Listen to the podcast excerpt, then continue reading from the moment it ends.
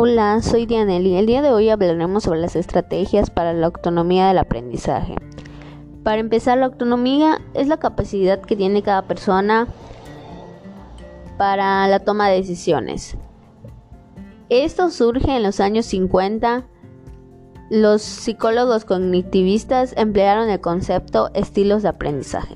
Los estilos de aprendizaje de hoy en día son tres. El kinestésico que se desarrolla a través del movimiento, el visual que se desarrolla a través de las imágenes y el auditivo que se desarrolla a través de los sonidos, ya sea música o cuando alguien esté explicando. Kife dijo son aquellos rasgos cognitivos, afectivos y fisiológicos que sirven como indicadores relativamente estables de cómo las personas perciben, interactúan y corresponden en sus ambientes de aprendizaje.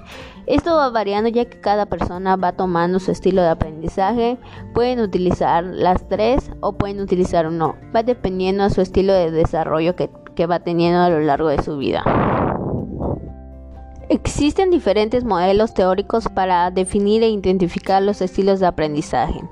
De acuerdo al modelo del hemisferio cerebral, encontramos los estilos lógico y holístico.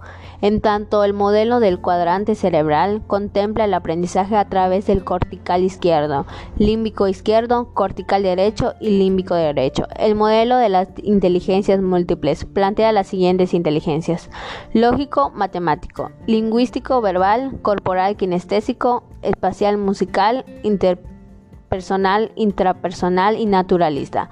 El modelo propuesto por Kolb retoma los cuatro estilos de aprendizaje, entre ellos el teórico, el reflexivo, el activo y el pragmático, mientras que Feller y Silverman proponen los siguientes estilos de aprendizaje: sensitivismo, intuitivo, sensorial verbal, inductivo, deductivo, secuencial global y activo reflexivo.